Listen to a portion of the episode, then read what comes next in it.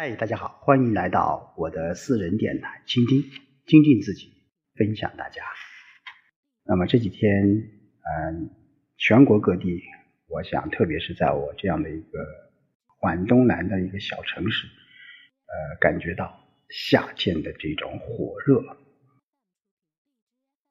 温度有点高啊，也非常的闷热。当然，嗯，坐在空调里面。还是比较凉爽的。那今天我们继续和大家一起来分享《论语》的智慧。接着上一章，今天看十四章的第十七小节。子贡曰：“管仲非仁者与？桓公杀公子纠，不能死，又相之。”子曰：“管仲向桓公，霸诸侯，一匡天下。民道与今受其次为管仲，吾其披发。”左任矣，啊，其若匹夫，匹夫之为量也。自今于勾读而莫之之也。啊，那这一个其实跟我们，呃，上一小节说到了这个孔子对管仲呃的评价是非常高的啊，呃，我们知道。管仲没有自杀啊，就是 去寻这个公子纠。不好意思，刚才有点咳嗽啊。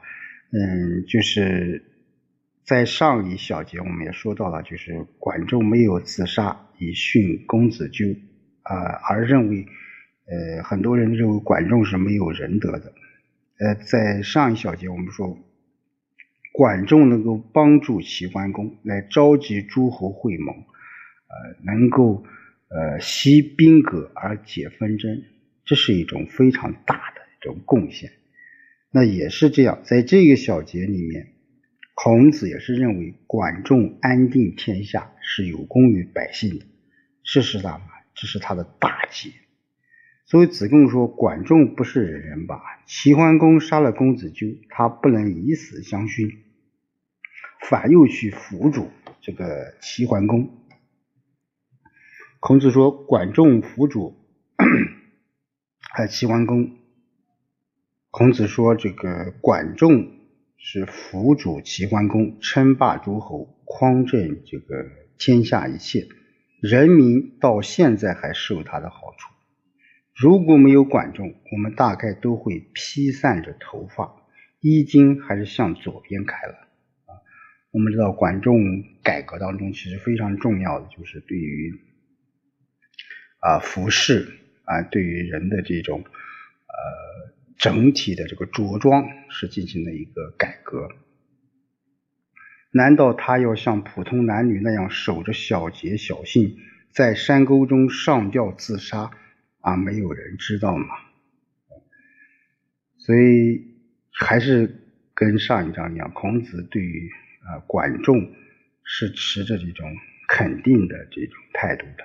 呃，管仲九合诸侯，一匡天下啊，这也是呃他实实在在的这种功绩啊。无论是在当时还是现在，我们说对管仲的评价，我们应该有个客观的这种呃呃客观的这种评论啊。好，第十八小节，公叔文子之臣。大夫传与公文子同生诸公，啊，传与文子同生诸公。子闻之曰：“可以为文也。”这主要是孔子称赞这个公叔文子举贤的这种美德啊。那公叔文子的家臣叫大夫，叫传啊，被文子这个推荐和文子一起擢升为魏国的这种大臣。那孔子听了这件事情，说可以给文的谥号。嗯，所以文这个谥号在周朝的这种谥法，就赐名爵位曰文。所以公叔文子是大夫专和他一起这个生于公朝，所以孔子说他可以视为文啊，视为文。好，第十九小节，子言卫灵公之无道也。康子曰：夫如是，息而不丧。孔子曰：中书语啊，治宾客，助陀，治宗庙。王孙贾治军女，夫如是，袭其丧。这里面就是说到了任人啊，说到了人才，我们怎么样去使用人才？我们怎样去啊知人善任，选用好人才啊，用人得当，这是治国的关键所在。其实治对于一个单位，对于一个企业也是如此啊，也是如此。那这里面孔子谈到了卫灵公啊，我们知道卫灵公这个人是昏庸无道的。那季康子说，既然这样，为什么他还没有丧国呢？啊，对啊，一个国一个昏庸的这个这个国君啊，他为什么还没有丧国？那孔子在里面说，他有啊中书与接待宾客，驻陀管制宗庙，这个祭祀，王孙甲统帅军队，就像这样的人，怎么会丧国？就是我们有时候在说啊，一个国一国昏庸啊，一个国君昏庸啊，有时候还不是太大的问题。如果你能够使用好人才啊，你能够人人啊，这个这个知人善任的话，那你对啊这个朝代啊也不会立马去灭亡。这在中国历史上有很多一些朝代都是的，就是皇帝不怎么样啊，皇帝能力不行，但是他能够。把自己底下的这种大臣使用好，那这样也是有利于国家的发展的。那这个卫灵公就是这样一个人。好，子曰：“其言之不作，则为之也难。”啊，这个“作”就是惭愧的意思。就孔子说，说话大言不惭，实行这些话就很难了。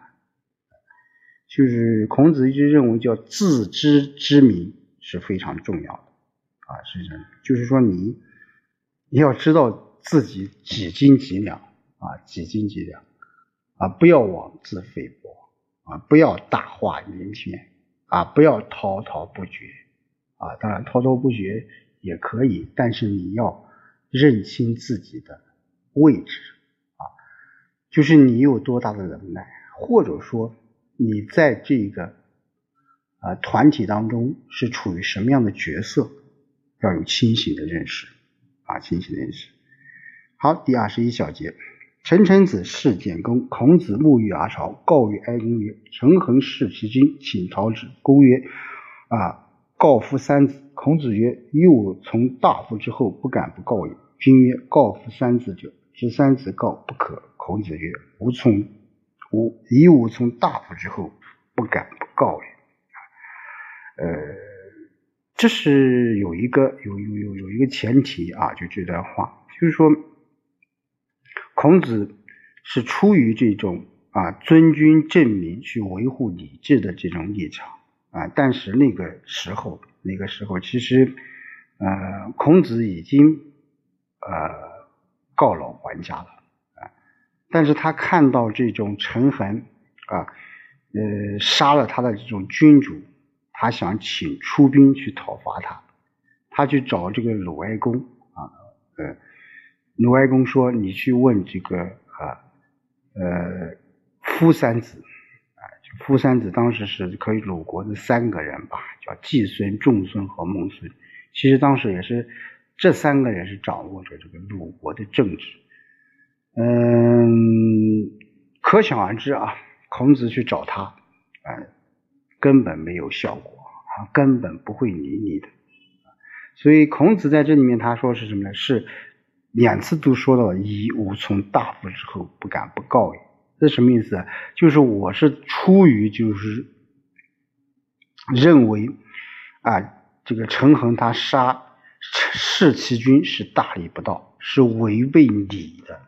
啊，违背你的，所以我要啊，这个就站起来说这个话。至于你们去执不执行啊，那有可能不是我能所决定的。但是我要说啊，这是我作为一个啊，当时来说啊，呃，一个鲁国或者说作为那个时代的一个国民吧，应该要做的事情。应该要做的事情。好，第二十二小节，子路问世君，子曰：“勿欺也而犯之。”啊，就子路问怎样才能服侍君主啊？孔子说：“不要欺骗他，但可以犯言直谏啊，犯言直谏。”啊，当然只是说，呃，还是孔子在论述这种啊，对君要忠诚啊，做忠诚，做人要正直，对待君主要忠诚，做人要正直啊，哪怕你这就是说，嗯，你嗯，对于君主，你不能欺骗他，你不能欺骗他，你要有一种什么知见的这种态度，呃，知见的这种态度，呃，当然。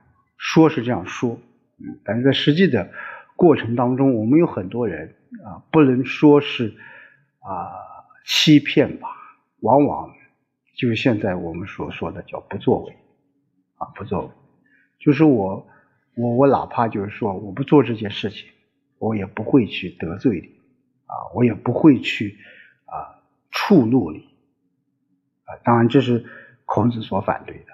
啊，孔子说：“你作为一个臣子，你就应该要什么？